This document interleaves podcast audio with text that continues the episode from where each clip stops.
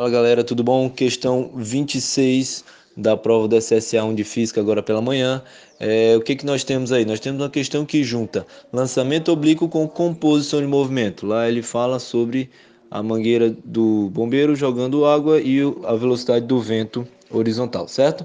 Então o que, que a gente precisa saber? Primeiro, a gente vai precisar saber qual é o tempo, tá bom? O tempo em que a água vai chegar ao prédio. Como eles estão à mesma altura, é o tempo dela subir e descer. Calcula-se o tempo de subida, tá certo? O tempo de subida vai ser a velocidade inicial em y dividido pela gravidade. Como a velocidade inicial ela é 20, quando você bota 20 vezes o seno do ângulo, nós temos o que? Nós temos 10 raiz de 2, tá bom? Quando nós dividimos por 10, que é a gravidade, nós temos o tempo de subida, ou seja, chegar na altura máxima, raiz de 2 segundos. O tempo total é o dobro, então o tempo total é exatamente 2 raiz de 2.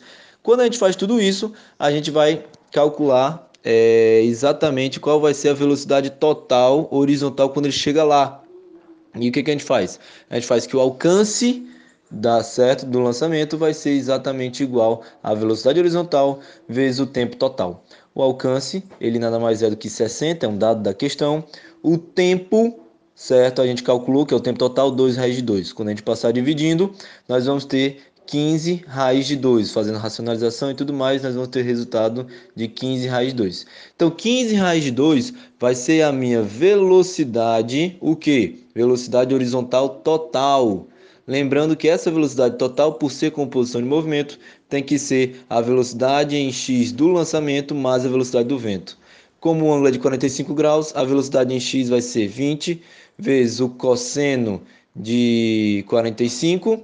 Então, a velocidade em x do lançamento é 10 raiz de 2. Como do outro lado a gente tem 10 raiz de 2 mais a velocidade do vento igual a 15 raiz de 2, resultado 5 raiz de 2, letra A.